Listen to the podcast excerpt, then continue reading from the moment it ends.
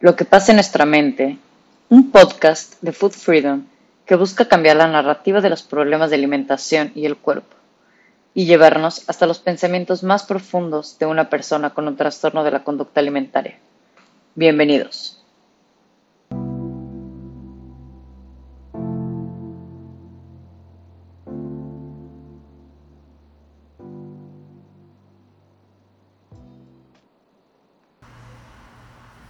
Hola, buenas tardes a todos. Ahora sí, uno de los lives más, de los podcasts más esperados.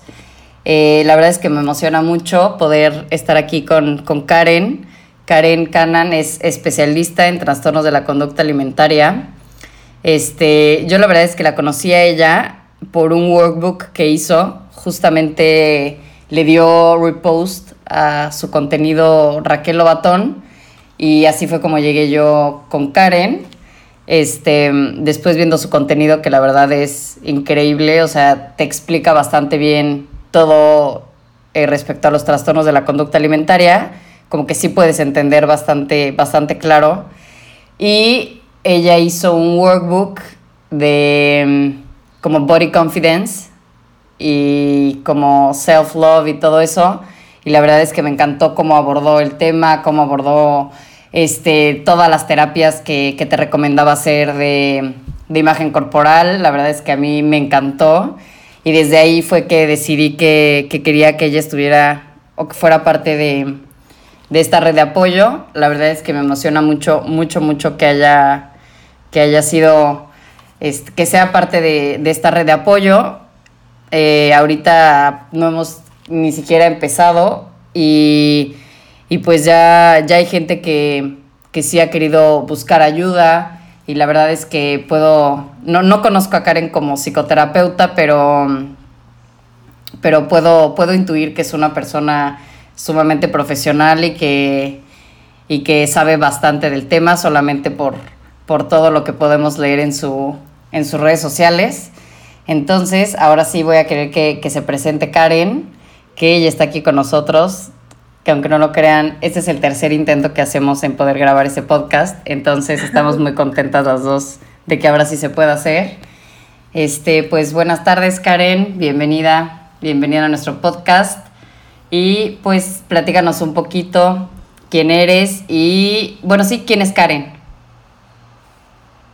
Pues yo, mil gracias en serio por invitarme, estoy muy emocionada, siempre estoy buscando proyectos en serio como el tuyo porque siento que pues desde que me metí al tema de trastornos alimentarios, que fue, no sé, a lo mejor me empezó a interesar a los 12 años que empecé a leer del tema y así, como que siempre estoy buscando este tipo de proyectos que cambien la narrativa de cómo se habla de los problemas de alimentación, no solo de los trastornos diagnosticados, de toda la relación social con la comida y con el cuerpo.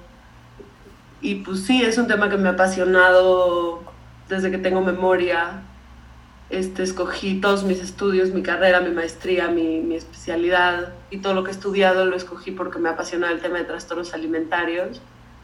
Este, y ahorita pues trabajo con pacientes, este, no necesariamente con trastornos alimentarios diagnosticados, que no uso mucho yo diagnósticos igual en consulta. Y trabajo con un equipo increíble, la verdad que todos tienen mi misma mentalidad, mi misma forma de ver los, los trastornos, hemos aprendido y crecido muchísimo juntos. Y pues sí, lo más que pueda hablar del tema y lo más que pueda ayudar a cambiar la narrativa y ayudar a que se entiendan estos temas, yo feliz. Y de verdad estoy muy contenta. Gracias por invitarme, Fer, en serio. No, qué bueno que estás aquí, Karen. Y pues bueno, yo creo que la primera pregunta que, que, es como básica, em, hace unos minutos estábamos platicando Karen y yo de por qué creemos que no, la gente no tiene como bastante educación respecto al tema de los trastornos de la conducta alimentaria.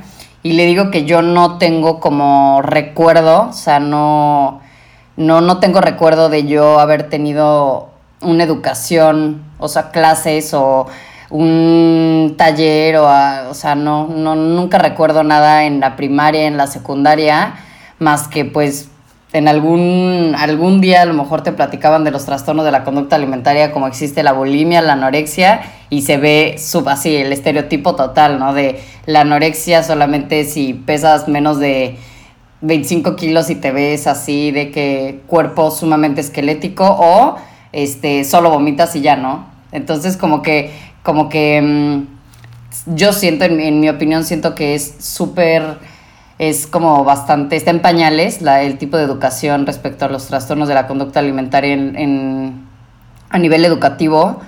Y pues siento que mucha gente se puede preguntar, pues, qué es un trastorno de la conducta alimentaria y cuáles son. A ver si nos puedes ayudar un poquito con eso. Claro, y estoy contigo. O sea, eh, educativamente se, trata, se trabaja muy poco el tema en escuelas y se trabaja muy poco de forma preventiva, que es súper triste porque hay también muchísima investigación de prevención. Este, pero pues, los trastornos alimentarios son enfermedades físicas y mentales graves, pero tratables, que eso es algo que ha cambiado en los últimos años. Antes, no sé si lo has escuchado tú también, que decían que los trastornos alimentarios no se curaban, solo se controlaban. Y como que se hizo súper famoso eso. Y, y, ya los últimos estudios han comprobado que todos los trastornos alimentarios se pueden curar con el tratamiento adecuado. Y ahora la pregunta que me, que me hiciste de qué son y cuáles son, hay un manual diagnóstico que se llama DSM5 y ahí están como los trastornos más específicos, los que más se conocen, que son anorexia, bulimia, trastorno por atracón, hay otros dos que no son, otros tres que no son tan conocidos, que son pica, rumiación y trastorno evitativo restrictivo de la alimentación. Este, hay otros trastornos especificados de los TCA y, trastornos no especificados de los TCA, pero yo no trabajo con diagnósticos nunca porque siento que el, el DSM5 y todos los otros este, manuales diagnósticos tienen criterios súper cerrados y súper cuadrados en donde se excluye mucha gente que de veras sufre mucho por la comida. Y no sé, siento que a veces pasa mucho que llegan pacientes y, dicen como es que no me siento lo suficientemente enferma para pedir ayuda y por eso me tardé cinco años o diez años en pedir ayuda o en aceptar que tenía el problema. Y yo siento que eso mucho viene de los diagnósticos, porque no se hace cuenta, trastorno por atracón ya existía en el, en el DSM-4 el pasado. Eh, anorexia tenías que tener, para tener el diagnóstico tenías que tener amenorrea, o sea, como que muchos, muchos diagnósticos o el peso, haz de cuenta el peso bajo en anorexia, que es abajo de, creo, 18 de índice de masa corporal. Pero hay muchísima gente, muchísima, más, más, de la, o sea, más de las personas que caen en los diagnósticos tan específicos y tan cerrados del DSM-5, hay más, más que no entran. Y entonces la mayoría de los diagnósticos, de diagnósticos oficiales, caen en esta categoría de, trastornos de la conducta alimentaria no especificados. No especificados. Sí, sí, ya lo había escuchado en la clínica, justamente. Y más por eso le decían mucho a mi mamá, eh, porque ella se preguntaba mucho por qué yo no me veía como enferma. O sea, yo creo que solamente llegué a verme una o dos veces que me vi en fotos ya después de mucho tiempo que me alcancé a ver en fotos que me veía así como súper como chupada de, la cara, pero nunca, nunca, o sea, digo, yo soy una persona como de complexión delgada, pero nunca me vi así, así como... Entonces, pues sí, como que mi mamá era lo que decía de, no, o sea, ¿cómo me dices que tiene esto si yo nunca la he visto en ese peso, no? Claro, y ese es uno de los grandes mitos de los trastornos alimentarios, que realmente la mayoría de la gente, y la mayoría, eso es lo que asusta, que tiene un trastorno alimentario no se ve enferma. Y entonces, por eso caen como en este criterio, en esta categoría, perdón, diagnóstica de trastornos de la conducta alimentaria no especificados, porque, no sé, hay algo que no cumplen de los diagnósticos específicos, o el peso, o este, no tienen distorsión de imagen corporal, o vomitan menos este, veces a la semana, y esas cosas que no tendrían que, que no determinan el sufrimiento al final de una persona, que es con lo que yo trabajo con lo más como interno y con lo más importante para mí de, los trastornos alimentarios, que aunque se llamen así, yo creo que no son de alimentación, o sea, van mucho más allá, eso solo es como cómo se expresan y ya. Pero entonces sí, son eso, son relaciones muy malas con la comida.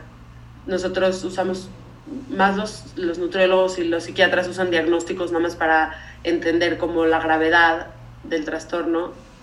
Eh, y, normalmente se diagnostica como trastorno y no como mala relación con la comida, este, cuando, cuando ya interfiere mucho en tu vida social, laboral, familiar. Y pues al final sí es un diagnóstico fuerte que afecta a la persona, afecta a la familia, afecta a los amigos, afecta a las parejas.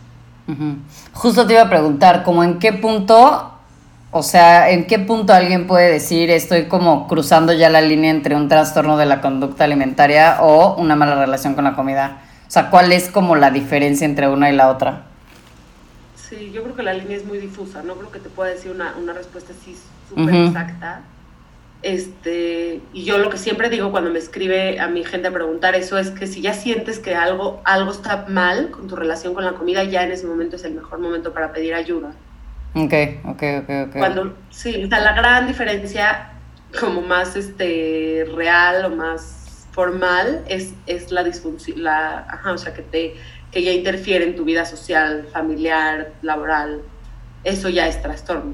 Pero no sé, puede haber una persona que tenga, que me ha pasado de verdad con pacientes, que tenga, que sea súper funcional, extremadamente funcional y, muy, muy, muy adaptada a todo y que tenga un trastorno terrible. Entonces como que la línea está un poquito difusa en ese sentido. Sí, no, yo digo, la verdad es que no respecto a como mi mi diagnóstico per se no, no, no recuerdo, pero yo sí recuerdo mucho que me decían como de la parte inter, o sea, como que tenía muchos, yo, de cuenta que había una chava, yo recuerdo mucho, se llamaba, este, una chava en la clínica, y ella sí, o sea, como que yo la veía y yo les decía, o sea, en la clínica, aparte cuando entré estaba como muy enojada, yo no quería entrar, y yo les decía, es que yo no me pueden decir que yo estoy enferma cuando mírenme, estoy obesa, y véanla ella y ella así, así, ¿no? De como se ve en las fotos de Google. Y yo decía, no me pueden decir que yo estoy, o sea, que ella y yo estamos en el mismo, en el mismo cuadrado, ¿no?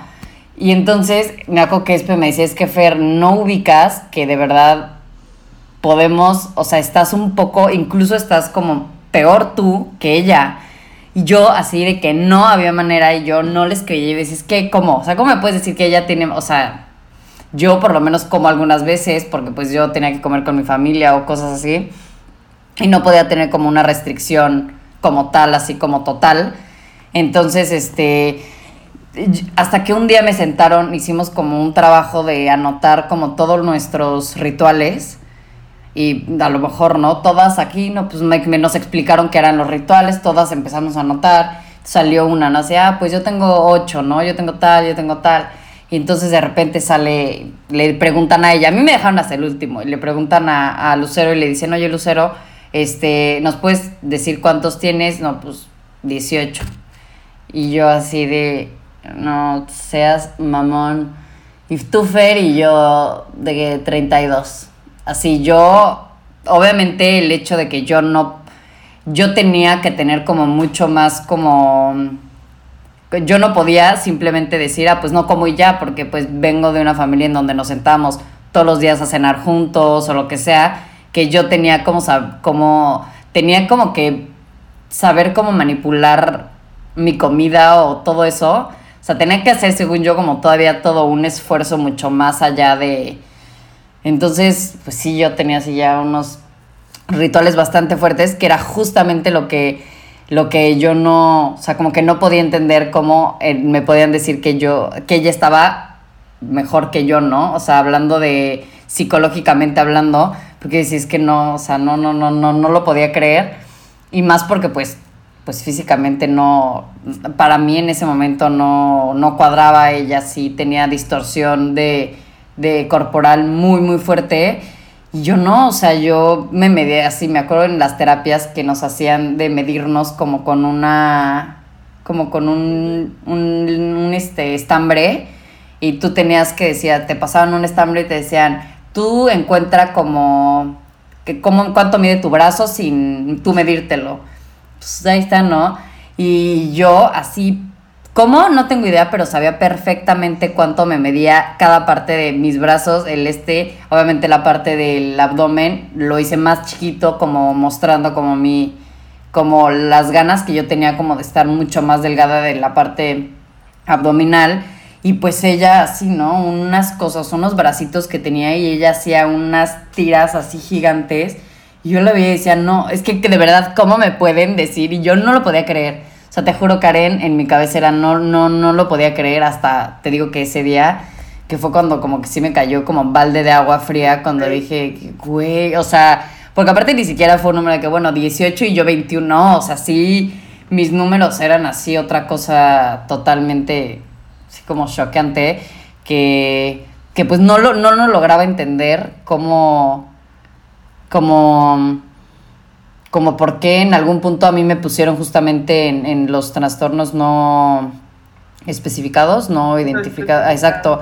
Y yo como que, sí, mi mamá como que obviamente menos entendía, como de a ver cómo me explicas esto, pero esto, pero entonces como que no, wow, hasta ahorita que me, que me explicas como que logré entender. Sí, que eso es lo fuerte, lo que estabas diciendo al principio, que educativamente no tenemos idea de qué es un trastorno alimentario, ni cómo se ve, ni cómo se siente. ¿Sabes? o sea, no sé por qué siempre nos han enseñado que, que, se ve, ¿no? En especial con anorexia o en trastorno por atracón, haz de cuenta. que piensa que una persona con trastorno por atracón tiene que estar gorda o tener un cuerpo más grande y que la anoréxica tiene que estar en huesos y no, no, o sea, no funciona así nunca. O sea, son de verdad contados los casos, contados, contados los casos que llegan y son del libro. Ajá, ajá, de la de foto de, de Google. Es como si no, eso no pasa, ya no pasa, ¿no? Y bueno, entonces, ¿cómo, ¿cómo se ve un trastorno, una anorexia, por ejemplo, o una bulimia, que son como las más comunes ahorita, las las más comunes, más conocidas? Sí, no se ven, o sea, no se ven físicamente, ¿verdad? No puedes tener, o sea, puedes eh, ver a una persona que, que, esté más, con el cuerpo más grande y que tenga anorexia, y no lo puedes creer y no puedes entender como los mecanismos físicos de cómo una persona que restringe tanto no baja de peso, o sea, como que son cosas que el área de nutrición, que no soy tan experta, pero pues que todavía no resuelve tan bien. O sea, como que en nutrición enseñan mucho como, pues esta es la ingesta calórica y si gastas esto de calorías, pues entonces bajas, ¿no? Si gastas más de lo, que, de lo que comes. Y como que en los últimos, bueno, no sé si en los últimos años, lo que yo he estudiado y lo que yo he leído de ese tema es que no es cierto. O sea, de veras el cuerpo no funciona así. Hay cuerpos que bajan muchísimo con la restricción y entonces sí se puede ver un cuerpo como anoréxico estereotípico. Hay muchos cuerpos que se defienden de la restricción, que es una defensa del cuerpo, y entonces no bajan a ese nivel. Hay gente que tiene distorsión de imagen, como, como la que está contigo en la clínica, hay gente que no, como tú, y hay gente que tiene, puede presentar síntomas como totales, hay gente que puede este, vomitar, no sé, tres, cuatro veces al día o más, o hay gente que puede vomitar una vez a la semana, y lo que yo siempre trato de transmitir en todo lo que escribo y en todo lo que hablo es que no importa, o sea, realmente el diagnóstico per se, o sea, sí, como como saber exacto qué síntomas hay, no importa, lo que importa es reconocer, y yo creo que eso lo puede ver mucho, es muy difícil que lo vea la paciente o la persona que lo está sufriendo, más bien la familia o amigos cercanos, que sí se pueden dar cuenta que, que, la, que existe una mala relación con la comida. No sé, que llega a un restaurante y agarra un menú y dice, uy, este, se me antojó esto, pero voy a pedir esto porque tiene menos calorías. O que vean que cambia su estado de ánimo después de comer, se pone muy ansiosa, o que después de comer siempre se va al baño y se tarda mucho en regresar o que, este, sí, no sé, como que viste cambios en, cómo se ve físicamente, viste, no sé, con más ojos, no necesariamente que, adelgazó, o sea, que tiene, no sé, ojeras, este, menos energía, o sea, hay muchas cosas que sí podemos como, como saber que algo está cambiando. Y por eso siempre digo la gente cercana, porque ellos son los que nos conocen y muchas veces a mí me han llegado casos que, que, las pacientes dicen, como te juro que no me di cuenta cómo me pasó. O sea, cómo de repente llegué a este nivel de restricción o a esta, eh, no sé, a esta cantidad de pastillas o a esta cantidad de tracones o, o, lo que sea. Y, y a ella, o sea, es muy difícil como pedirle a la persona sufriendo lo que lo vea. No sé cómo, no sé si me estoy dando a explicar. O sea, es mucho más fácil que alguien que te quiere o alguien que, te, que está cerca de ti mucho tiempo se dé cuenta de la diferencia, porque aunque a veces, no siempre, pero a veces los cambios de veras son muy drásticos en la conducta, en cómo era, no sé si se empieza a aislar más. Entonces eso, o sea, por eso yo siento que sí, no se ven, no se ven físicamente, en serio, o sea, pues no, no, no tenemos idea de lo que está pasando en, en la cabeza y en el mundo de la otra persona. Sí, sí, sí, justo, sí, sí, sí.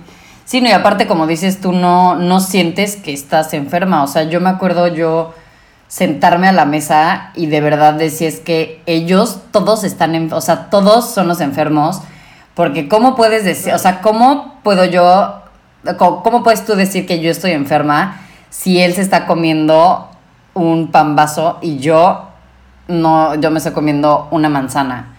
Y dice, es que, a ver, ¿quién es el enfermo aquí? Tú, porque tú, o sea, y de verdad yo ya llegué a un punto, ya después, al final no podía ver a la gente comer o sea, no podía ver a la gente comer porque me daban ganas de vomitar. O sea, los veía comer y me producía un asco, o sea, asco, asco, asco ver a, la gente como que, disfrutaba la comida porque si es que, o sea, es que están enfermos, o es que están muy mal, o sea, están así de cómo pueden comer así, cómo pueden estar comiendo eso como tal, y yo sentía que yo era la única cuerda en esa mesa, ¿no?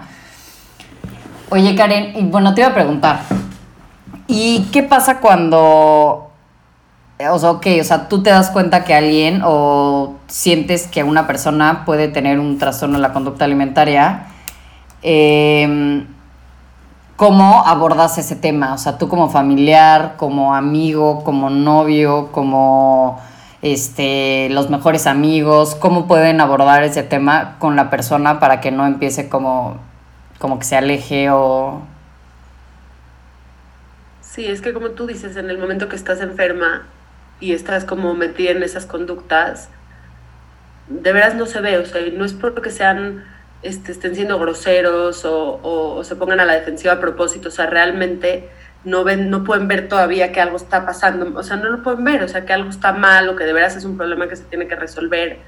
Y paréntesis antes de, de contestar a tu pregunta, que eso, yo es de las principales razones por las que trato de hablarlo mucho y escribirlo mucho, porque o sea, está cañón que vivimos en, un mundo que, nos enseñó eso, ¿no? O sea, como yo como este, una ensalada y, yo estoy bien porque estoy a dieta y eso es lo que tenemos que hacer. Y, o sea, como que toda esta cultura de las dietas que nos ha enseñado que, restringir está bien, no sé, como esta cosa del ayuno intermitente, que es, o sea, si tú lees una, una dieta de ayuno intermitente, es como si lees el, te juro, el manual diagnóstico de anorexia, o sea, es lo mismo.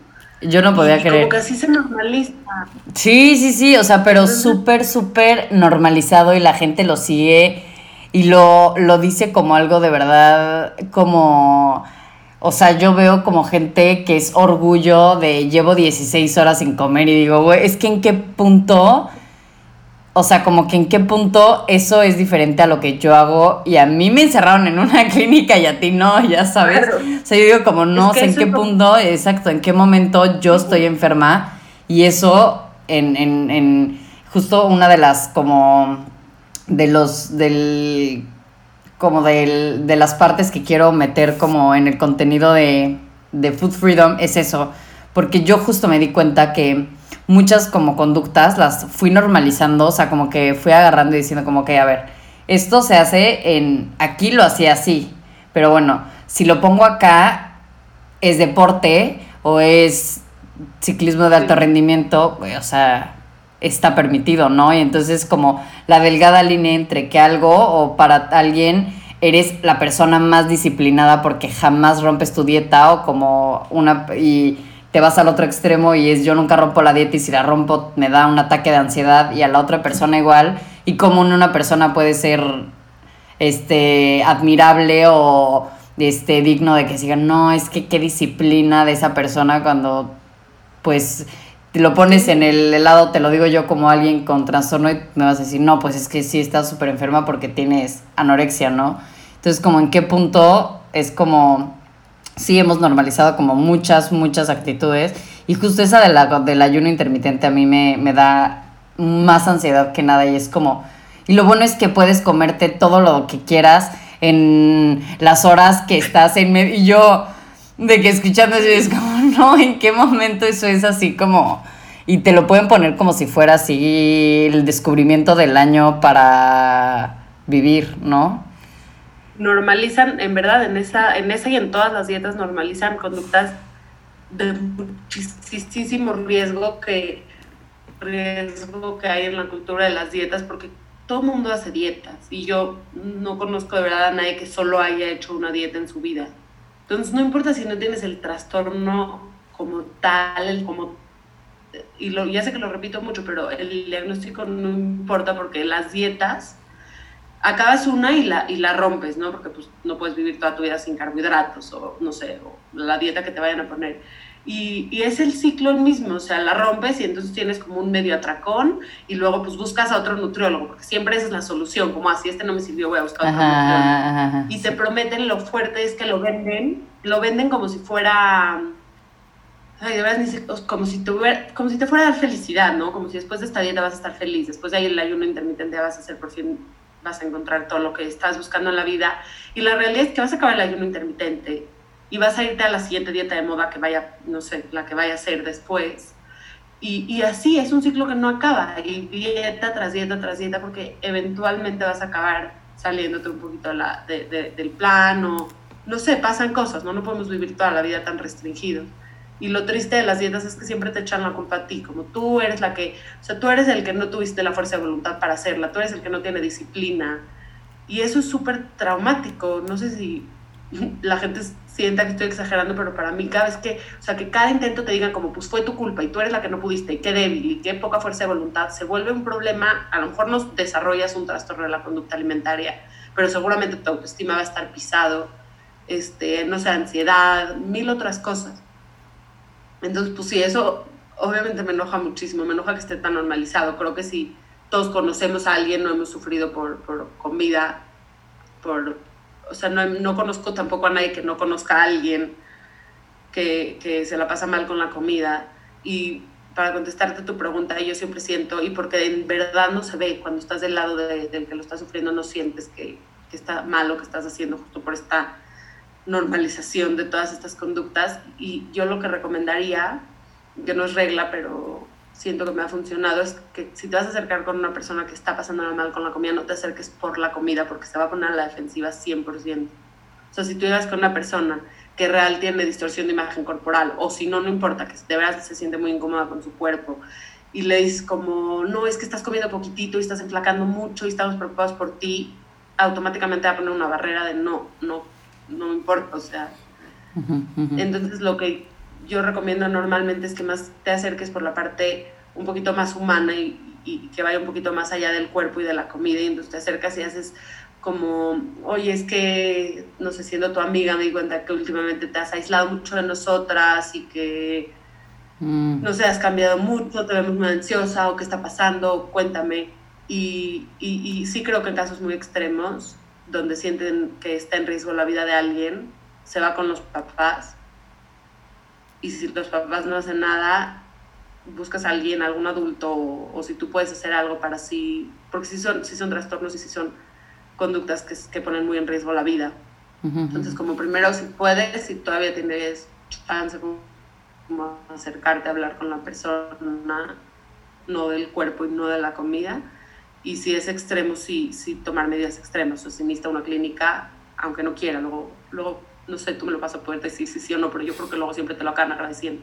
Sí, sí, sí, sí, no, 100%. Yo tengo un amigo que justo fue como que el, el, o sea, como que yo tuve dos personas que fueron como las que me, me hicieron como darme cuenta. Uno que pues fue mi exnovio que justo me atacó por la parte, la que tú dices, ¿no? La de la comida, la de ¿sabes qué? Yo te veo súper flaca, neta, si no haces algo, si no comes, le digo a tu mamá.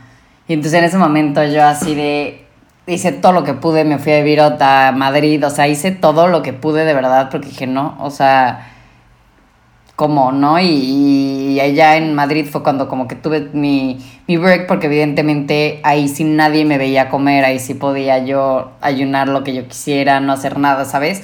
Entonces cuando regreso de Madrid, que me quedo con Gabo, que es este, justo es la persona que hizo los, los entrenamientos, los de amor propio, y él fue el que como que, él me, me hacía darme cuenta de, pues sí estoy enferma, o sea, como, como que sí me hizo ver que no era como tan normal y que más allá que la comida, justo me, me atacó por el lado de, de, qué es lo que quieres y pues yo ya me veía en, ya me quiero morir, o sea, yo ya no tengo idea que yo ya no, o sea, yo lo único que quiero es ya morirme porque ya neta ya no quiero más y bla, bla, bla, y pues, bueno, ve al doctor y mira tal, este te puede a lo mejor funcionar y ahí ya fue cuando me pusieron el 4, ¿no? De, me pidieron mis datos y no, pues al final este, aquí tienes el papel de este, la doctora Eva, Eva Trujillo y, ella ya sabe que la vas a marcar y si no le marcas en dos horas, yo le voy a marcar, o sea, el, terapeuta yo le voy a marcar a tu mamá y le voy a decir que tienes que ir, bla. O sea, como que ahí sí fue el shock total, pero, pero pues sí, sí, este, evidentemente sí salí, ya sabes, de amentarle la madre a mi amigo, de qué me hiciste y tú me dijiste que esto no iba a ser así, ya sabes, que nada más iba a que me viera un doctor, bla, bla, bla, y pues al final, pues terminé internada, ¿no? Y al final, en ese momento no le hablé a Gabriel así lo odié, o sea, lo odié, me acuerdo que le hablé por, o sea, lo odiaba, o sea, lo odiaba decir qué me hiciste, o sea, y por qué te hice caso y bla, bla, bla. Y justamente tengo uno, un, tatuaje aquí en, las costillas con una frase que lo único que me dijo así, que ese que me odias, bla, bla, bla, pero como stay strong, o sea, como ya sé que vas a la clínica porque yo iba camino a la clínica, ya me habían, estaba en la, en la camioneta y yo no sabía, obviamente me dijeron de, estás aquí nada más dos días y tómale, casi tres meses y pico, ¿no? Pero, y justo así, lo único, así la frase que me dijo así, que pues solo stay strong, o sea, lo único que te puedo decir. Y obviamente ya cuando salí de la clínica yo le lloraba y yo, güey, neta, gracias, ya sabes. Y yo, ya sé que te dije cosas súper feas, ya sabes. Y sé que te inventé la madre horrible, pero pues gracias. Porque pues sí, evidentemente como que sí te das cuenta que, que pues no sé, o sea, sí lo hacen como por amor, ¿no? Claro. Sí, y, algo que tenemos que entender y que tenemos que dejar súper claro de los trastornos alimentarios es que en cada persona y en cada historia es completamente diferente, pero todas las personas que desarrollan un trastorno alimentario lo desarrollan porque lo necesitan. Y en el momento en el que lo desarrollas, es lo mejor que pudiste hacer con lo que tenías, con los recursos que tenías al alcance en ese momento, fue desarrollar un síntoma, que al final fue un trastorno alimentario, pero que, que, seguramente, no sé, hay mucha gente que le da control, hay mucha gente que le da seguridad, este, hay mucha gente que, no sé, algo te da, ¿no? O sea, no sé, una sensación de, de tranquilidad o, o, como que anestesia el dolor y hay mil historias diferentes, o sea, nunca te podría decir como esto es lo que da un TCA, pero a, a todos, a todos los que lo desarrollan, este, les sirve de algo. Entonces, si tú llegas a decir cómo te voy a quitar esto, es muy amenazante para la persona que lo está sufriendo. Ah, no sé, hay, un autor que dice que hay un, como un taburete, se llaman esos que tienen tres patas, y que las personas que desarrollan este tipo de trastornos, la pata, una de las tres patas es su trastorno. Entonces, que si se lo quitas así de, ya ahorita, así de, de, de así como de, de madrazo. de madrazo. sí, si se lo quitas así es muy peligroso sí. como que se tiene que ir con mucho cuidado. Sí, a mí justo... entender que todos los trastornos, sí, tienen una historia diferente, todos, y todos sirven de algo. Eso es súper importante entenderlo si vas a, si tienes un trastorno vas a tratar a alguien con un trastorno. Ya, ya, ya, sí, no, eso que estás diciendo justamente, este... Ay, ya no me acuerdo qué te iba a decir del mi trastorno, pero sí, justamente como de la parte del control y que todo el mundo como que lo desarrollamos diferente, este y, después lo de la patita del taburete, ya me acuerdo que te iba a decir, a mí me dio depresión. O sea, yo llegué, ya cuando después, post clínica, eh, ya me estaba yo recuperando porque ya me empezaba a sentir bien. Y el hecho de yo sentir que ya podía yo quitar como esa vocecita un poco, no hacerle caso, me empecé a sentir sola. O sea, yo dije, güey, o sea, llevo ocho años, o no, cinco años, llevo con esta voz en mi cabeza y de repente no está, oye, ¿qué es esto? Y me dio depresión, o sea, llegué a la que con, con Mayra, con mi psiquiatra, de, con, deprimida, ¿no? Como a los ocho meses más o menos de que salí de la clínica. Y justo me, me explicó eso, me dijo, no es que de verdad, o sea, como que tú, tú, tú, o sea, Fer está extrañando a esa, o sea, como si te hubieran arrancado, o sea, te, te quitamos un, un algo, ¿no? Esa voz, ese, es algo que te acompañó tantos años que pues pues sí me sentía yo solita, ¿no? Así como de yo y yo. Y yo, oye, ¿qué onda, no? ¿A dónde se fue? sí, claro. Y que esa es otra cosa normal, es muy tabú, entre la comunidad de gente que ya sabes que hay como una comunidad de recuperación en Instagram, así como que se, se volvió, yo creo que ahorita ya no tanto, pero era muy tabú hablar de extrañar tu trastorno alimentario, porque como que tenían esta idea de estoy recuperada y estoy 100% recuperada, y como que si de repente tendré esta nostalgia de dónde está esta voz que me había acompañado tanto tiempo. Y es muy, muy fuerte, pero es súper normal, o sea, es parte de hecho del proceso, no, no conozco a nadie que no la haya Ajá, justo, porque yo me sentía de que, güey, ¿cómo puedo decir que extraño? O sea, que incluso que enfermo, ¿no? Decir como, güey, extraño a esa voz de mi cabeza que me decía cosas súper como fuertes o súper, este, como horribles, ¿no? Entonces yo decía, no, no, no, o sea, como que no, no, no, no, no me podía entrar en mi cabeza, pero justo, sí, Mayra sí me explicó como de, no, es como normal que salgas de la clínica y que sientas esto y que bla, bla, bla, y y pues sí, evidentemente yo no, no, no pregunto como mucho de por qué, pero sí sabía que, que yo había pasado por eso y cómo le explicas a alguien, ¿no? Pues es que tengo depresión, salí de la clínica, pero pues estoy extrañando, ¿sabes? A mi voz de la cabeza que está pirada, entonces como que dices, güey, o sea, sí son cosas que súper, súper, súper complicado. Oye, Karen, y a ver, si pudieras decirnos como los mitos más como como los mitos más fuertes que hay respecto a los trastornos de la conducta alimentaria, ¿cuáles serían? Uf, no, sé por dónde empezar. hay un millón, es que de verdad está tan mal informado todo, todo, está tan mal estudiado, pero mm, yo creo que uno de los más grandes es este, que los TCA pueden discriminar, o sea que, que no sé, se tenía esta idea de que era que solo le pasaba a las mujeres o que solo le pasaba a gente de cierto, de cierto peso o de cierta eh, estrato socioeconómico, ya es como a X eh, eh, población.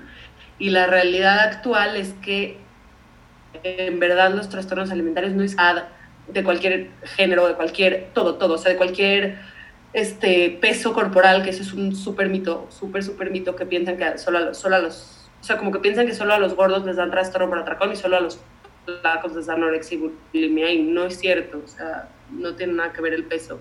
Entonces yo creo que ese es uno de los más grandes, ¿no? Que, que, que los trastornos alimentarios discriminan. Otro grandísimo es que, que es que es una elección, ¿no? O sea, como que se, con las dietas y con la cultura de las dietas, y todo esto se hizo muy romántica, la idea de una dieta y bajar de peso y así. Y entonces a veces yo he visto muchos comentarios que me parecen súper agresivos y, y, muy fuertes de, de, ay, ojalá pudiera tener anorexia o ese tipo de cosas que han enseñado, o como me urge vomitar esto que comí, o no sé, como cosas que lo hacen como si fuera no grave, o sea, como si fuera una cosa que, que es buena, que, y pues no, claro que no. Y, y, y entonces con ese tipo de comentarios sociales y con, con, las dietas tan restrictivas que hay, como que se piensa que en verdad los, los TCA son una elección de vida. Y no es cierto, o sea, siempre hay factores mantener, o sea, que mantienen la enfermedad, hay factores que los detonan, hay factores genéticos, hay factores este, ambientales, o sea, hay muchísimas cosas que desarrollan el trastorno, pero nunca, nunca es culpa ni de la familia, que eso también es un super mito, que es culpa de los papás. Nunca es culpa ni de la familia, ni de la persona, obviamente, que lo está sufriendo, no, no escogió el estilo de vida. O sea, en verdad es una enfermedad que te da, que te pasa.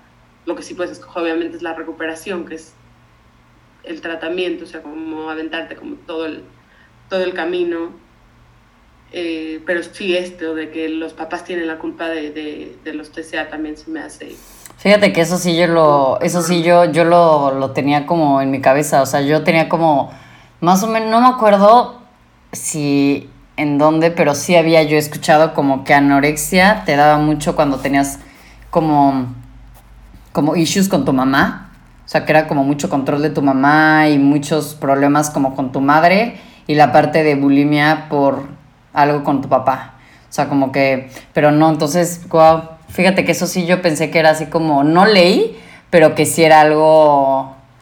Que pensaba. Que sí, sí, pensaba de que decía, no, pues sí, y aparte pues sí me hacía, me hacía check, ¿no? O sea, yo decía, no, pues sí, justamente, o sea, yo como que podía, o sea, como que puedo, como ya desmenuzando de por qué yo empecé como todo mi, todo eso pues era el control, ¿no? O sea, me controlaban todo, todo, todo, de que si decía, si no decía, lo que hacía, lo que no hacía, eh, qué deporte me tenía que gustar, qué, de, qué cosas me gustaba, o sea, todo, que pues agarré un punto en que dije, no, pues, pues esto sí no lo controla nadie más que yo. Pero como que en ese momento dije, ah, pues sí, queda, ¿no? O sea, como que queda este estereotipo de entonces anorexia con la mamá y bulimia con el papá. Y lo, como que me lo compré. Pero wow, qué interesante.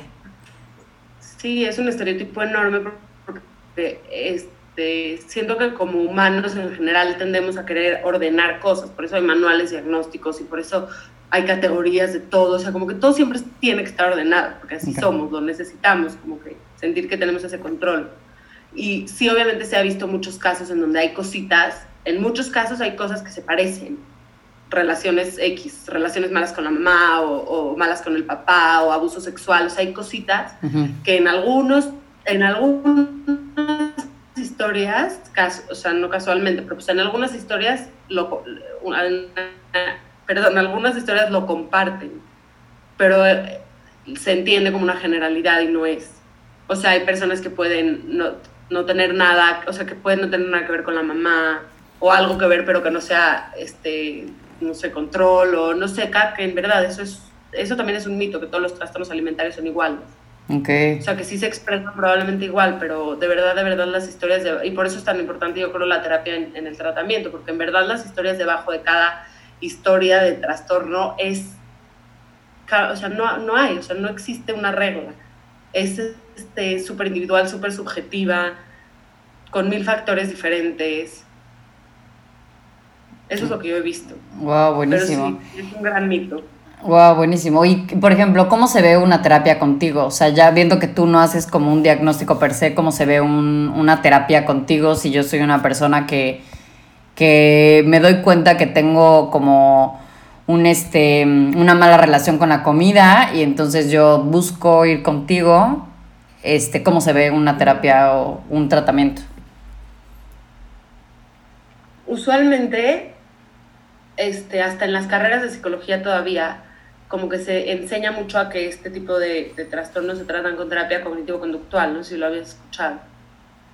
Y yo por suerte, yo ya me iba a meter a mi maestría en terapia cognitivo-conductual porque yo quería, quería dedicarme a TCA siempre. Entonces yo iba como en el camino que me marcaba lo que tenía que hacer para ser especialista en esto. Y llegué a una clínica que se llama, que ahí es donde recibo algunos pacientes ahorita, que se llama CEPAC corporalmente, y me metí ahí a la especialidad en mi último semestre de la carrera y conocí a este doctor, que es este, el psiquiatra con el que trabajo hasta ahorita, que se llama David. ¿Chitlo? Y me abrió los ojos de una forma... sí, David Shit. Él fue la persona que me mandó a la clínica. Lo, o sea, ah, no me puedes hablar todavía de David Sidlo porque todavía, todavía le tengo, le tengo un, un, algo a él, o sea, un algo que no te puedo decir qué, pero es, pero es un muy buen doctor, la verdad, porque es chistoso. Es excelente. Sí, y no, eh, la verdad es que él me abrió los ojos mucho porque yo llegué y le dije, yo, no me importa, o sea, tú dime que, o sea, yo quiero dedicarme a esto y me dijo, pues puedes dedicarte a cognitivo-conductual, que obviamente se, se, necesita una parte de cognitivo-conductual porque, como te dije antes, son conductas de súper riesgo que sí de veras, de veras, es, o sea, ponen muy en riesgo la vida de la persona o la salud física, o, o sea, sí se necesita como cambiar esa parte conductual. Y él me abrió los ojos a este otro mundo que yo de veras no conocía tanto del psicoanálisis. Y mientras tomé el diplomado vi un millón de tipos, un millón de diferentes tipos de, de tratamientos miles, miles, los, los, de internamiento, los de este, los ambulatorios, y al final por David me decidí meter a esta maestra en psicoanálisis. Y entonces las terapias conmigo no son nada conductuales, nada, nada, nada. Y trabajo con una nutrióloga que, que, que es, creo que hizo, un, no sé si una maestría o una especialidad en terapia cognitivo-conductual. Pero lo que yo siempre trato de explicar es que en la terapia no puedes meterte con la parte conductual o sea, yo sí regaño, no regaño, pero yo sí les digo a mis pacientes como no, no puede ser que no estés comiendo, tienes que dejar de vomitar. Me ponen, o sea, se pone una barrera enorme entre yo y mi paciente porque no estoy aceptando como todas sus partes. O sea, la única forma de que se quite de raíz de verdad y que, y que consigas la recuperación completa donde sea es encontrar las raíces. entenderlas y, cómo elaborarlas, ¿no? Y entonces yo, yo me pongo como en ese papel más este, directivo y más conductual, es muy difícil para mí entrarle a esas partes tan oscuras del trastorno. ¿No? O sea, no puedo yo ser al mismo tiempo la persona que le dice, pero tienes que desayunar tienes que comer y tienes que cenar y al mismo tiempo la persona que dice, pero cuéntame, este, ¿por qué no quieres comer? ¿O cómo es esa parte de cómo es esa voz que, que, escuchas? Entonces hace una contradicción ahí muy cañón, por eso me gusta, me encanta trabajar con la nutróloga con la que trabajo. Con dos trabajo, con, con Lorena y Gina, que las adoro y son de las personas más inteligentes que conozco en verdad. Y, y, ellas trabajan la parte conductual. Entonces a mí me encanta mi trabajo y me encanta platicar con mis pacientes porque de veras, si quitas esa parte como persecutoria y como castigadora de, de tienes que comer y tienes que recuperarte y tienes que estar bien, se puede entender el trastorno de todo lo que está abajo, que es lo que a mí más me interesa. Ay, qué interesante. La verdad es que eso sí no... O sea, digo, sí, nosotros en la clínica nos, nos tratan justo como... Siempre estaban las dos, la nutrióloga y la, y la psicóloga. Justo todas las terapias nos las daban los dos, a menos que fuera terapia solamente de nutrición, que nos daban una a la semana individual. Este, pero fuera de eso siempre eran las dos, justo, justo como lo estás diciendo. Entonces, sí, hacer como ese combo es como lo mejor para una recuperación. Claro, y, y que en la clínica de internamiento es diferente, porque normalmente estás esos tres meses súper intensivos y ahí sí lo que buscan es salvarte la vida, o sea, este, renutrirte y sí cambiar algunas conductas. O sea, siento que las clínicas sí son mucho más conductuales. Okay. Que se dedican literal a, darte, te dan este menú, tienes que comer, o sea, son muy así, ¿no? Como muy de reglas, y entonces es un poco diferente al tratamiento ambulatorio, que, que trabajamos juntas pero separadas, cada quien en su, ajá, o sea, cada quien en su consultorio. Yo a mis pacientes casi siempre las veo dos veces a la semana. Y, y Lore o, Gina, las nutriólogas, trabajan con esta parte de cambiar las conductas, de, de, volver a confiar como en tus señales corporales, en hambre, en saciedad, volver a sentir más bien primero hambre, saciedad, de perderle el miedo a la comida, y de todo eso, todo eso es como de ese departamento. Y conmigo trabajan más, yo siempre les digo a mis pacientes que no se sientan comprometidas a, hablar de, comida porque vienen por, como que su motivo de consulta es un trastorno alimentario, que la terapia del chiste, la terapia es como... Encontrar. Como, si fuera una bola de, Sí, como si fuera como una bola de estambre toda confusa y no sé si te pasó a ti, o sea, que es súper confuso y que no sabes por qué, y, lo extrañas de repente, pero lo odias, pero lo amas y como que es de verdad, es muy, muy confuso. Entonces la terapia del chiste es como ir jalando hilo por hilo. Y a veces no hablamos de comida, a veces sí, ya es como que no hay ese tipo de, de reglas. No me importa a mí como, como terapeuta, no me importa lo que comieron o lo que no comieron, sino por qué y, y qué podemos investigar. Y entonces por eso, por eso es tan importante el trabajo integral en TCA y ya si se necesita también un psiquiatra, pero si no se tienen de base la nutrición, la nutrióloga y la terapia, de esta corriente, obviamente que no sea una nutrióloga que, que dé dietas para bajar de peso y así, porque no, este, no tiene ningún sentido. pero si no y ya no puedes comer mango después de las 5 de la tarde porque engordas. sí, o, de verdad, hay muchas nutriólogas que así funcionan, o sea, que llega alguien con TCA y te dicen este, como te voy a ayudar a volver a comer, pero no puedes subir de X peso. Y haces es súper, es que esa cultura de verdad yo no la, no la entiendo, no entiendo la lógica, me da mucho coraje que, porque de veras llegan muy lastimadas las, las pacientes y los pacientes que llegan, porque no, no sé, no está, no está bien entendido. Sí, sí, sí. Wow, estoy impactada. O sea, me estás dando bastantes datos que no tenía idea. O sea, bastantes, bastantes datos. Ok, entonces, este, ¿cuándo decides entre un ambulatorio o que sí tengan que internar a una persona o que solamente hagan terapias como, o sea, ¿cómo, cómo sabes la diferencia entre solamente necesitar una terapia o ya requerir que un ambulatorio o ya requerir que te internen? Este, también obviamente depende del caso. El internamiento antes era como casi todas las pacientes las internaban, en especial a las que tenían anorexia. Ahorita solo internan normalmente a las que tienen, las que están en riesgo su vida. Entonces, este, no sé si llega una paciente súper este, desnutrida, eh, que ya tiene, eh, no sé, a lo mejor anemia o, o, problemas en el corazón, o no sé, cosas que sí de verdad se pueda morir en, en, en cualquier momento, esos son los casos que internas. Y también pacientes que, que, ya les diste chance como de estar en, en, tratamiento ambulatorio y no, y no pueden con la comida, porque no es que no quieran, o sea, en verdad que no pueden todavía comer. Y entonces la clínica como es más justo, más de reglas y más de no, te, o sea, no puedes decir no. A veces se necesita, cuando las pacientes no pueden, no pueden, no pueden, ya después de un tiempo, pues se internan.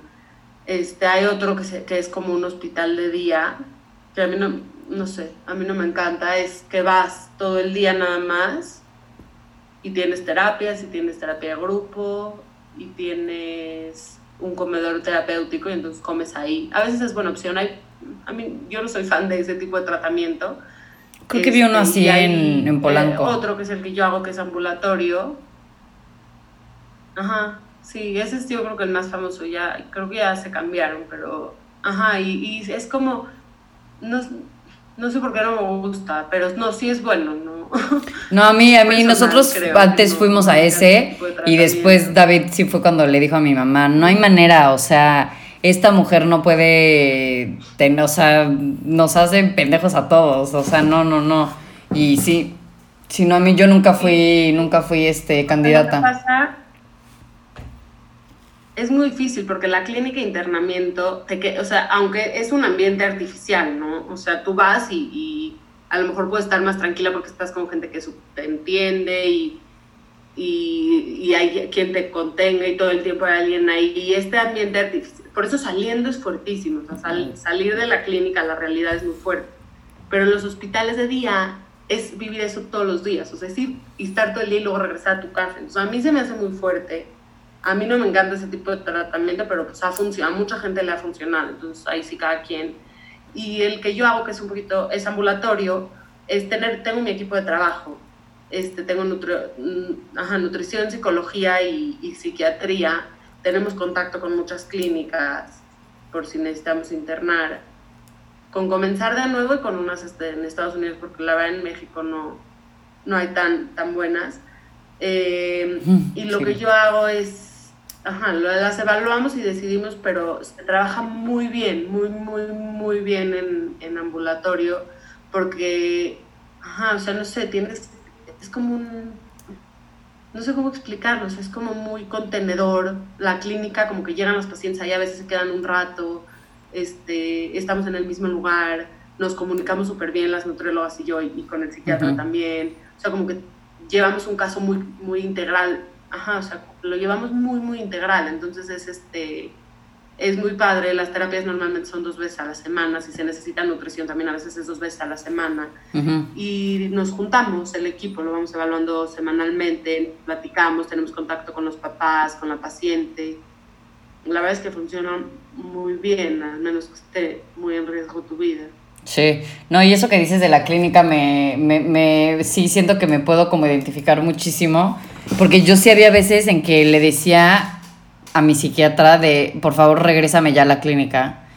O sea, yo sí creo que, no sé si dos o tres veces le llegué a pedir, como de, o sea, yo ya no quiero estar aquí afuera. Sí, no, no, es súper, súper fuerte. Y a mí justamente me tocó salir, me tocó salir justo cuando empezó como el boom de Instagram y como a los tres años, cuatro años de que salí de la clínica, justo lo de Instagram Stories y todo eso, o sea, eso ya a mí sí me tocó así de que yo ya no tenía idea, o sea, yo decía, ¿qué? O sea, ¿qué estoy haciendo aquí? O sea, no, no, no. Yo necesitaba como otra vez regresar como a mi burbujita en donde me dijeran que, que todo estaba bien, que no... Que la comida, o sea, por ejemplo, a mí, me pasaba mucho que, que ahí, por ejemplo, en, en comenzar, pues sí te siento yo que el, punto final al que te intentan llevar es a que puedas este, volver a sentir este, saciedad, volver a sentir hambre, volver a conocer tu cuerpo y pues supongo que lo que intentan es que tú llegues a, comer intuitivamente en algún punto, ¿no? del tratamiento de la vida. Pero pues sí te intentan enseñar eso, ¿no? O sea, como de, a ver, o sea, si tú vas a, una, a un restaurante y vas a un, ves el menú y ves una hamburguesa con queso, de este, queso, este, de ese como americano amarillo, y es como, güey, o sea, no tienes por qué necesitar cambiar el queso amarillo por el queso panela porque si no, bla, bla, bla, ¿no? O sea, como que, güey, o sea, no pasa nada si un día te comes la hamburguesa, qué rico, disfrútalo, así es la receta, así es el, bla, bla, bla, ¿no?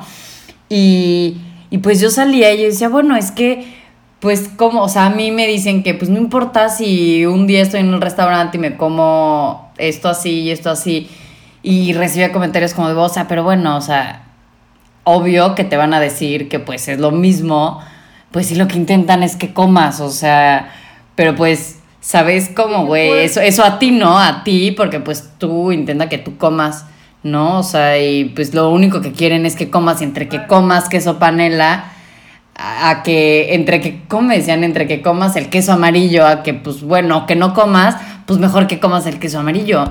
Y de verdad yo decía en mi cabeza, no, pues sí, o sea sí, no, esto, o sea, esto que me han enseñado no existe, o sea, existe en la clínica, en mi burbujita y ya. Y entonces llegaba con Mayra y yo, Mayra, regrésame a la clínica y yo, güey, ya no quiero vivir en un lugar en donde no me puedo comer una hamburguesa con queso normal porque estoy loca, ¿no? O sea, soy yo la, la, enferma, ¿no? Y, y, sí, está está está súper cañón, o sea, yo sí, yo creo que, que que justo como la idea de, hacer como la red de apoyo, como con todas las herramientas que, puse en la red de apoyo, es eso, o sea, como a mí me hubiera encantado haber tenido toda esa información que a lo mejor existía en redes sociales, pero, o sea, yo recuerdo que cuando empezaron las redes sociales no, no veía cuentas como la tuya, o, como, o sea, no veía cuentas así, ¿sabes? Veía lo que en ese momento como se estaba formando todos los fit bloggers, todo, o sea, todo eso, y pues era lo con lo que te educabas, o sea, yo, yo recuerdo que en algún punto de mi vida empecé otra vez a tomarme, según yo, mis shotcitos en la mañana de este vinagre de manzana y, ¿sabes? O sea, ese tipo de cosas que no entendía que pues estaba otra vez haciendo como pues estaba otra vez como regresando como poco a poquito, ¿no? O sea, como poco a poquito iba metiéndole así como una piedrita muy chiquita y piedritas muy chiquitas, que al final cuando regresé con Mayra hace poco fue de, no, pues ahora quítate otra vez todas esas ideas que tenías, todo, bla, bla, bla, y como otra vez empieza a limpiar de cero y pues entender que no, lo que me dijeron en la clínica no me lo dijeron solamente para que pudiera sobrevivir en ese momento, sino porque de verdad es una realidad que no tenemos por qué estar como peleados todo el tiempo con la comida, no tenemos por qué estar cambiándole el, todos los ingredientes a todos los a todos este, los platillos para que sea más fit, menos fit, menos no sé qué, menos con culpa, sin culpa y que si no sé qué sin culpa, no sé qué con y yo es como siempre les pregunto, "Oye, ¿cuál es el que sí tiene culpa?" O sea, ni me contestan. Es como de brownie sin culpa. Y yo, oye, ¿y cuáles sí tienen culpa? O sea, ¿en qué momento le, les pones la culpa o.? Eso me hace. O sea, es durísimo porque, a ver, estás en una. en la clínica o, o en. O sea, que la clínica de verdad es un ambiente artificial súper este, contenedor y lo que quieras y sales y te tratan de enseñar muchísimo tres meses o el tiempo que estés en la clínica que no te tiene que dar culpa la comida, que no te tiene que dar miedo la comida, ya sabes que la comida no es el enemigo, todas esas este, cositas que te dicen y sales y vas a un restaurante y tiene una, o sea, ni siquiera te lo tiene que decir alguien en fuerte, ¿sabes?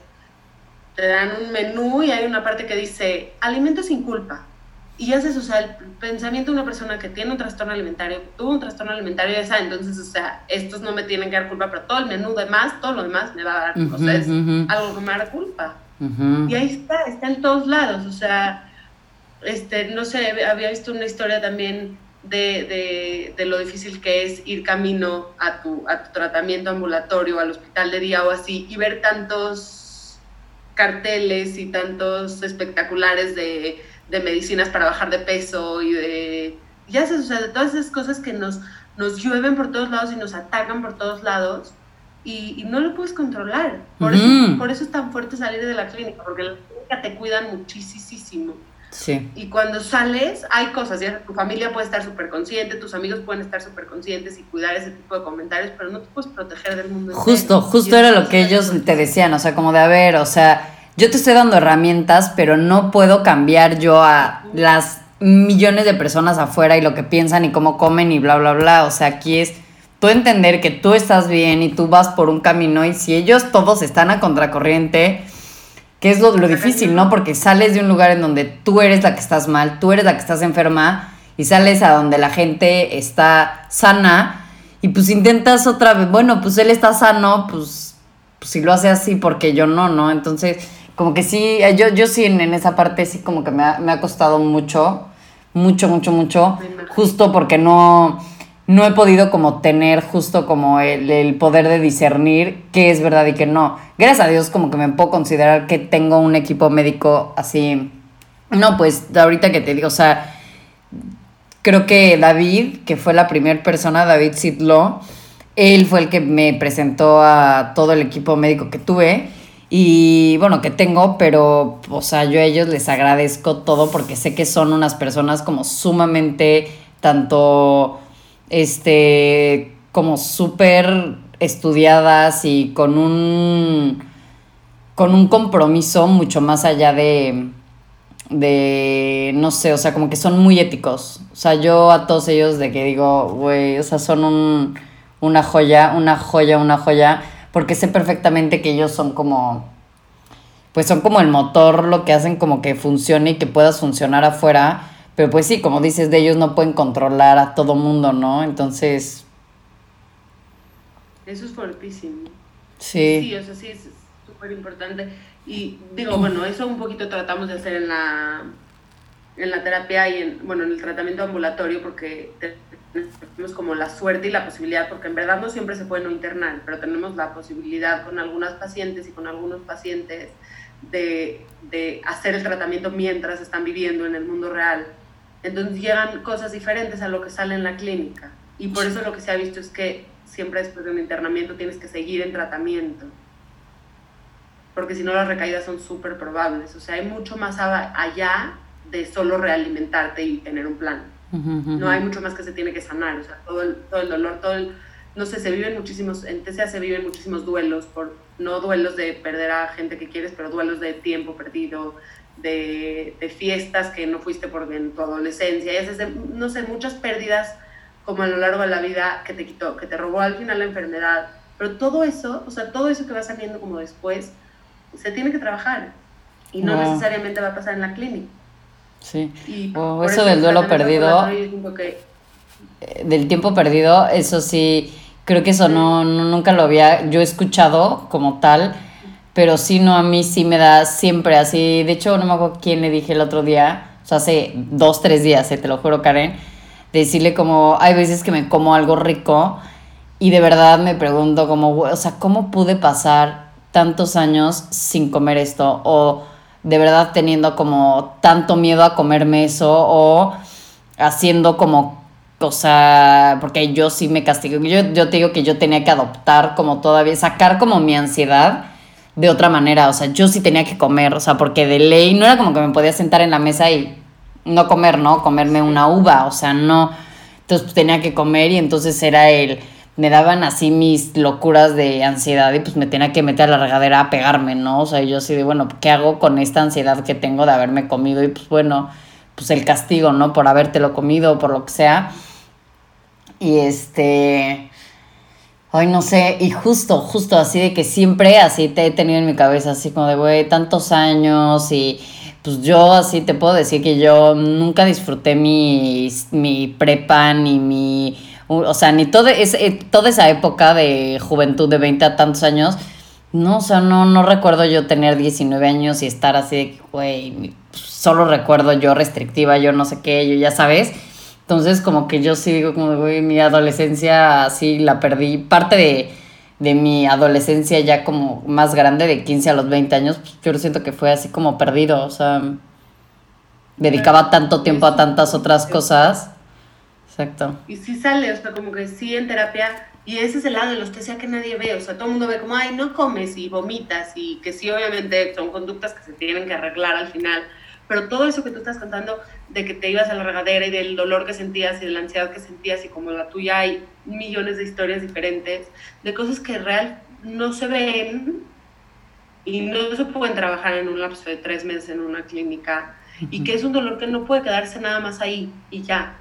O sea, no, hay muchas, este, las pérdidas a mí se me hacen un gran tema en TCA porque en verdad, como estás diciendo, o sea, sí hay muchas cosas que se pierden, muchas oportunidades, eh, amistades, no sé, años de vida y, y o sea, si no vives ese duelo, si no vives esos, esos duelos acumulados, va, van a salir de alguna forma. Van a salir como un síntoma, van a salir como una depresión o como mucha ansiedad, ataques de pánico, pero no, es, no, se, no se borran de ti. Entonces, para mí por eso, por esos detallitos, por las pérdidas, por todo el dolor que te pudo causar la enfermedad, por el, todo el dolor que tuviste antes de la enfermedad, todo lo que pasó antes que tuviste que hacer un TCA para, para sobrevivir casi casi. Este, todo eso se tiene que trabajar, no, si no, no se va a ningún lado. Por eso las recaídas son tan, tan comunes, porque normalmente la gente se va a una clínica y sale y haces, no sé, 12 sesiones de terapia cognitivo-conductual y ya comes bien y piensas que estás curado y no es cierto. Sí, sí, sí, sí. sí. Y algo también, sí, y algo también muy, muy importante es que hay muchísimas investigaciones como de incidencia y de cuántos casos hay, no sé qué, de, de TCA. Y, y, yo creo que por ahí va también un poco el por qué está tan mal informado, porque los casos que se reportan, y un poquito va más relacionado con lo que estábamos hablando de los diagnósticos, pero los casos que se reportan son casos que llegaron a clínicas o hospitales o así, que prestan las clínicas sus datos para investigación. Okay. ¿no? Fuera de esos casos, y, además tienen que estar súper super metidos en los diagnósticos, o sea, si tú vas a reportar este, la incidencia o la prevalencia de anorexia y que haces un estudio, todos tus pacientes tienen que tener los cinco o cuatro, no me acuerdo cuántos eran criterios diagnósticos de anorexia. Entonces, imagínate cuántos excluyen. O sea, imagínate cuántos casos no reportados hay. O sea, todos los que llegan a consultorios privados no están reportados. Todos los que no tienen acceso a ningún tipo de tratamiento obviamente no están reportados. Todos los que son ignorantes del tema y no saben no están reportados. Entonces, aunque preocupantemente ha crecido la, la cantidad de casos que existen, no tenemos idea de cuántos casos existen. A mí eso me impresiona mucho, porque imagínate en serio cuántos se caen como por, las, por los hoyos que tiene el sistema de salud, o que no tienen acceso en verdad a un tratamiento porque ningún seguro en México cubre salud mental. Ninguno. O sea, hay muchos casos sí, justo. Justo el otro día, que no, yo no puedo, ajá, sí, no, no, deducir nada, nada, ni mis pastillas de, ni, mis de antidepresivos, ni las terapias con mi psiquiatra, nada, sí. sí. está cañón, wow, wow, wow, wow. Oye, Karen, y una última pregunta. Ya se siente como... Dime, te iba a decir una cosita rapidísimo. No, sí, dime. no se siente como, o sea, que si ya lo sentimos como un problema como si, que si ya lo sentimos como un problema súper preocupante, que nos imaginemos en verdad todos, todos los casos que no sabemos, y ahora sí nos imaginemos lo preocupante que es. Wow. Oye, Karen, una última pregunta. ¿Existe como algún, como test, algún, algún tipo de cuestionario que la gente pueda como como resolver y entonces te pueda decir si tienes una mala relación con la comida o no tienes una mala relación con la comida o eso se hace hasta que alguien llega, tiene que ir a fuerza como a una terapia como para saber eso o cómo puede alguien saber. Sí, hay muchísimos, hay muchísimos test que hacemos cuando llega un paciente y, y tienen que, en las clínicas más que nada, que tienen que hacer diagnóstico, pero hay uno un screening en, en NIDA, no sé si conoces, en National Leading Disorder, el de ah, Estados Unidos. Sí, sí, sí. Que las siglas en NIDA, por National Leading Disorders Association, creo es. Y ahí ah, está también en español, hay un, si quieres te mando el link y lo puedes apuntar al podcast cuando lo vayas a subir. Sí, justo. Este, eh, porque está bueno, porque haces preguntas y así al final te dan como Ajá, te dan como un resultado. Exacto, que sepas si tú qué tanto, ¿no? Si, si crees que tienes problemas con la comida, pide ayuda, en verdad, porque la, la intervención temprana y el diagnóstico temprano es súper importante para la recuperación. O sea, tienen muchísimo mejor pronóstico las personas que llegan con, con una anorexia de un mes a las pacientes que llegan con anorexia crónica. Sí, sí, sí. sí Entonces, si crees que tienes, o sea, si crees, si lo dudas, es como si crees que tienes ansiedad, tienes ansiedad. si crees que tienes un problema con la comida, tienes un problema con la comida. Porque ya lo estás dudando, algo te hizo dudarlo. Más vale, para mí, más vale descubrirlo. ¿No? A lo mejor no tienes un TCA, pero tienes otra cosa y... No sé, sí, exacto, como que no, no a fuerza tienes que tener un trastorno como tal. Sí. Sí, o sea, como que no tienes que tener a fuerza como un trastorno como tal para querer sanar la relación con la comida, que yo siento que es lo más importante, ¿no? Que no, no tienes que pedir ayuda ya hasta que sientas que ya estás en el hoyo o que ya estás bajísima de peso, que ya no te baja o que ya tienes anemia, o sea, como que no te tienes que esperar a llegar a, a, un límite para querer buscar ayuda o para querer sanar la relación con tu cuerpo y con la comida, ¿no?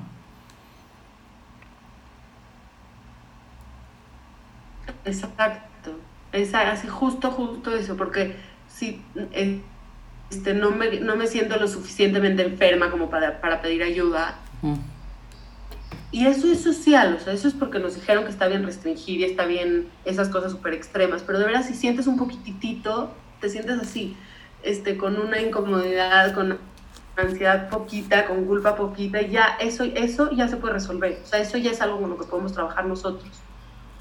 Buenísimo. Pues muchas gracias Karen, qué interesante estuvo todo esto, estoy aprendiendo muchas cosas que no tenía idea.